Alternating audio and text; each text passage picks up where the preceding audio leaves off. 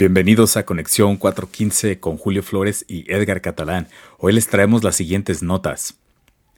¿A dónde va la mercancía robada del Bay Area? ¿Por qué los expertos dicen que deberían de congelar el crédito de sus hijos? Elon Musk es la persona del año en el 2021, de acuerdo a la revista Time. Y cuatro leyes que entrarán en vigor en el siguiente año, el 2022, que le darán forma a California del futuro.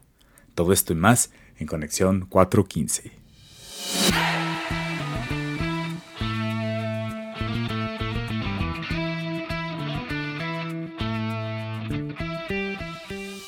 ¿A dónde crees que va la mercancía que te roban, Julio?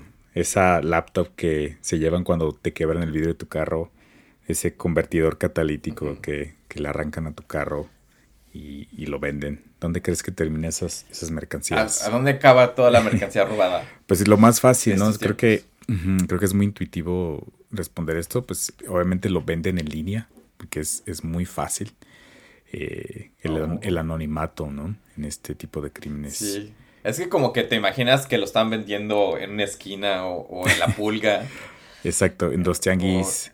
Que puede ser, ¿no? Pero en, mediano, digo, en muy poca cantidad. Pero ah. es, muy fácil subir, por ejemplo, eh, el anuncio en Craigslist de algo que estás vendiendo robado, ¿no? Eh, o incluso en Amazon, ¿no? En, Amazon. En Amazon, eBay. En, eh, en, Facebook Marketplace. Sí, ya tantas facilidades que hay. Y debido a esto, hay ah, una asociación que se llama Retail Industry Leaders Association que está ah, juntándose para poder meter un poco más de reglas a, los vendedores que usan sus plataformas para poder obtener más información sobre ellos y ver que lo que están vendiendo sea obviamente legal. Eh, ah, porque ahorita cualquier persona puede abrir una cuenta y empiezas a vender tus cosas robadas y nadie te pide pruebas de que tú compraste esas, esas cosas legalmente. Claro, pues siento que lo hacen para facilitar el proceso de venta, ¿no? Compra-venta. Que yo creo que entre más fácil sea en, una de estas plataformas, eh, es más, más probable que los usuarios lleguen a tu plataforma y, la usen para vender, ¿no? Eh, pues siento entonces que el hecho de que sea muy fácil venderla en línea está como dándole auge a todos estos robos que están dando en masa, de cuando lleva mucha gente a robar una tienda como Louis Vuitton, sacan todas las bolsas y pues las venden online y hacen su buen dinero, ¿no? Exacto. Y sí, ¿tú crees que tú crees que esto ayude, Julio? O sea, estas nuevas formas de, que te pidan como validar tu identidad como vendedor y ¿Crees que esta sea la solución? ¿Sabes qué se me hace muy interesante? De que el Retail Industry Leader Association que no estás yéndose hacia los policías y diciendo queremos leyes más estrictas, sino lo que están diciendo es de que queremos que, la gente que la está vendiendo online sea más difícil para ellos venderlas ahí. Eh, lo que me hace pensar que la solución no está en las leyes estrictas, sino en, saber de que o hacerle más difícil o casi imposible vender mercancía robada. Ahí tal vez está la, la cura con tantos delitos que están pasando ahorita en, en San Francisco, ¿no? Sí, es probable. Digo, pues es como este eterno debate, ¿no? De si los mercados deben estar regulados y en ese sentido, eh, yo creo que si, si la gente sabe que, estas cosas son robadas, pues es más probable que no las compren, ¿no? O tú sí comprarías. ¿O sí? Tú sí comprarías algo pues que no sabes si son robadas, ¿no? Por ejemplo, compro varias cosas en eBay como, como collectibles y eso lo hago mucho, ¿no? Y nunca he pensado si es robado, ¿no? O sea, yo asumo que la gente que me lo está vendiendo es, gente de buena fe y, lo consiguió bien, ¿no? Claro. Y aparte, pues, este, se pueden echar así estas historias de, bueno, es que ya me estoy saliendo de la de la bahía y tengo muchas camisas y todas dicen, todas tienen la etiqueta de Target, pero sorry. Sí. y te las vendo a mitad de precio y, pues va. Pues mira, esta, esta nueva regla les eh, requeriría que a los vendedores que provean información a los, a los consumidores, para, especialmente a los, a los que venden en volumen, en, alto volumen. Entonces, no, este está siendo responsables a esos marketplaces online de que ellos mismos se hagan responsables de lo que se está vendiendo en sus plataformas, no sea robado. Sí, eso está muy bien. Está muy bien.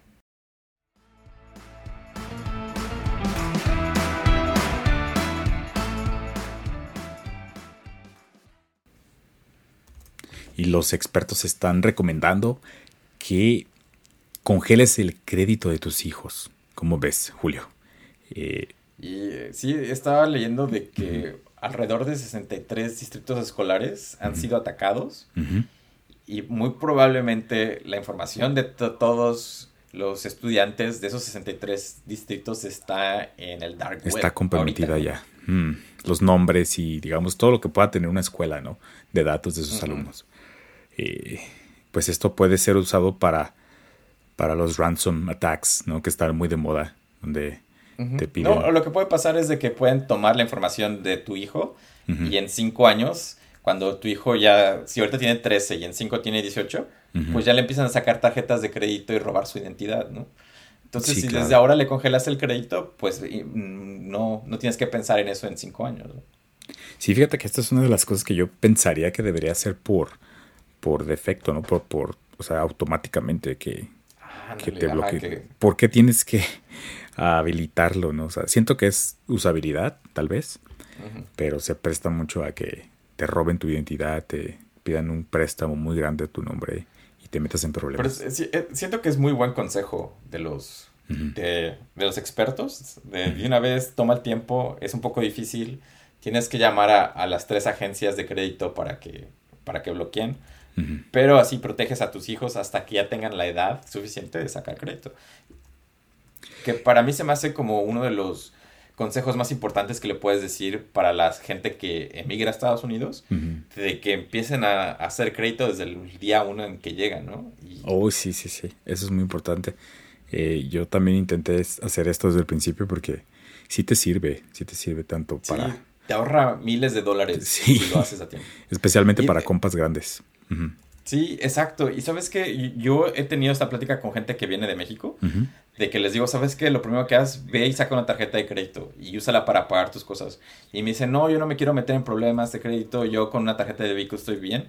Y le digo, no, es que no entiendes, es la tarjeta de crédito te va a hacer un historial que te va a ayudar para que en cinco años puedas comprar una casa mucho, con intereses mucho más baratos, ¿no?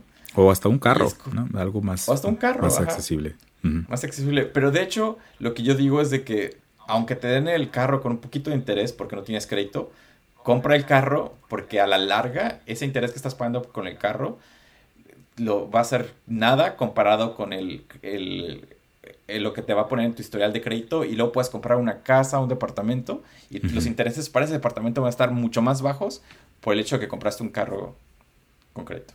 Sí. Y para la gente que va llegando aquí, se me hizo interesante una pregunta que el otro día hicieron ahí en el grupo de Mexas, de cómo, o sea, si tú tienes ya un historial de crédito en México, ¿cómo le haces aquí para volver a empezar, no? Porque hay instituciones que no, toman en cuenta tu crédito, tu historial crediticio de México. Y lo que yo les recomendaba ahí es de que se acerquen a las credit unions, que a veces eh, solo te piden que demuestres que estás trabajando y que tienes un buen sueldo para darte crédito. Sí, buen, muy, muy buen consejo. Sí. Y hay que estar al tanto de todos esos scams de crédito.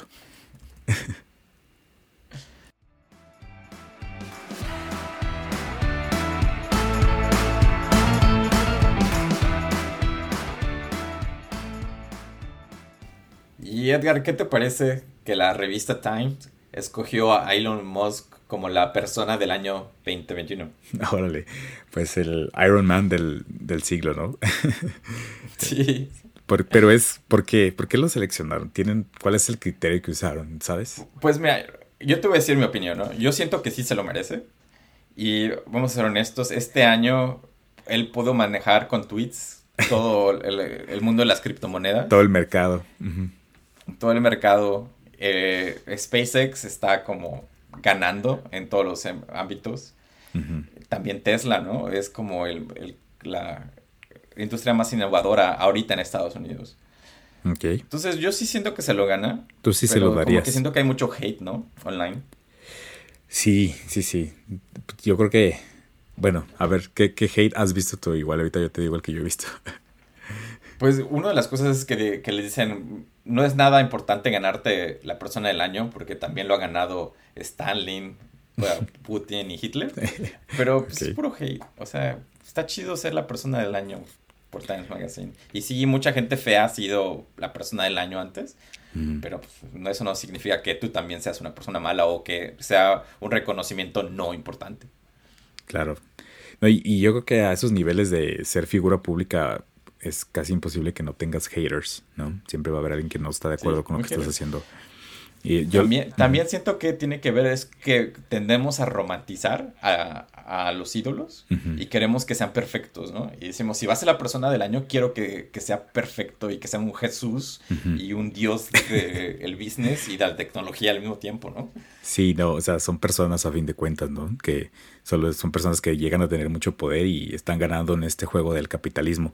Yo lo que he escuchado es que lo comparan mucho con, con la relación que hubo entre eh, Nikola Tesla y, Thomas Edison, que lo comparan mucho con Edison porque dicen que en realidad él no ha inventado nada, o sea, solo como que, contrata gente muy inteligente y, o sea, sí es inteligente. Yo he leído, pues, más o menos como las opiniones que él tiene y eso. Y sí es inteligente, pero se rodea de muchas personas inteligentes. Entonces, esto es, algo que la gente critica mucho, que él no es el autor de todas esas cosas.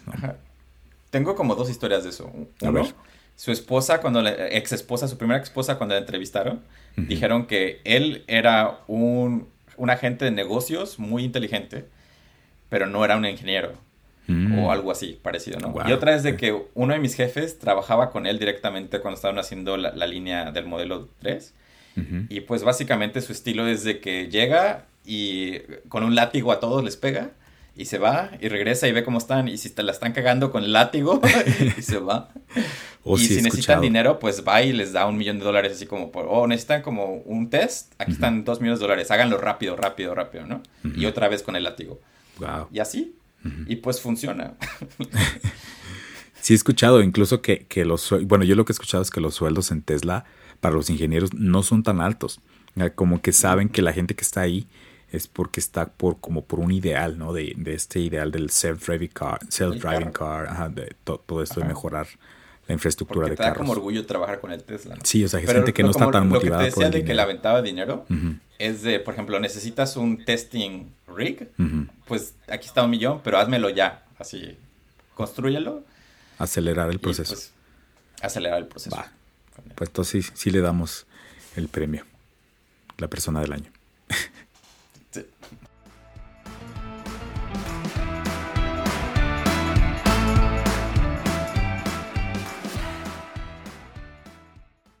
Y bueno, vamos a hablar de cuatro leyes que van a entrar en vigor el próximo año.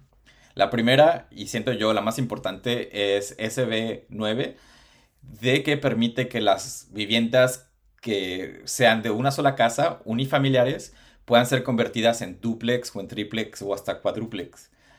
Y esto, siento Edgar, va a aliviar mucho el problema que tenemos de escasez de viviendas en California. Sí, o sea, esto va a ser, va a permitir que la población sea un poco más densa en estas áreas, ¿no? Y que eh, no se tenga que a lo mejor hacer un commute súper largo porque pues, va, va, a haber más gente viviendo en esta misma área, ¿no? También. y va, ¿Qué, más, ¿qué más crees que... y los suburbios un poco más dinámicos.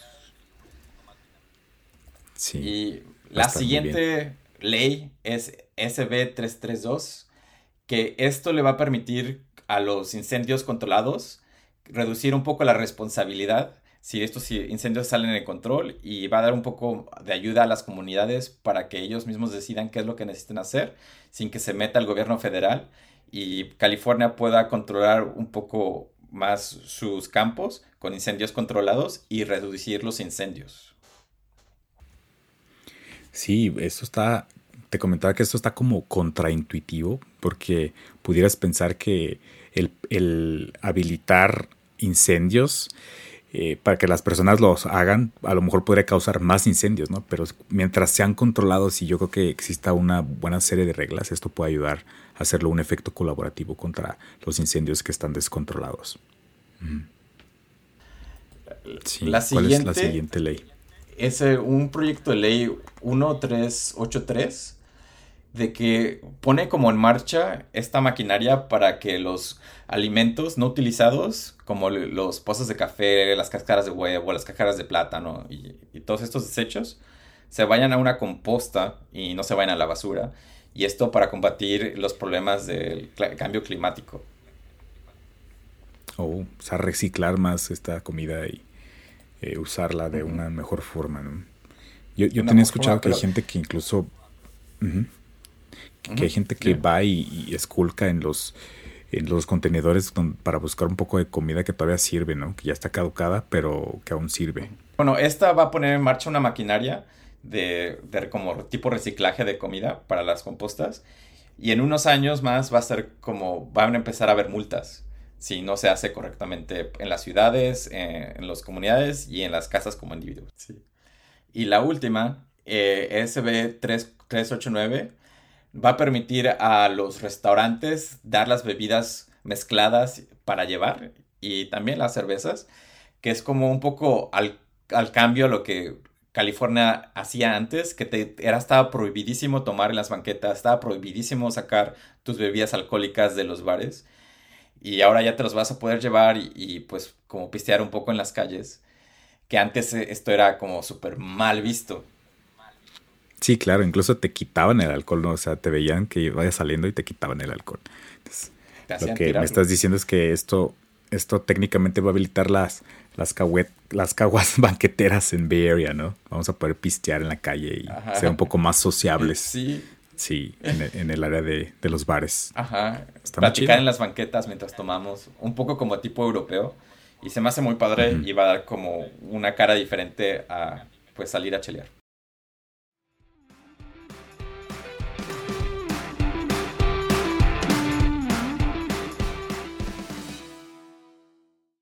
Estas fueron las notas de hoy, amigos. Síganos en Instagram, Conexión 415. Recuerden mandarnos sus mensajes y con justo Julio los va a leer. Nos vemos el próximo capítulo con más noticias aquí en Conexión 415.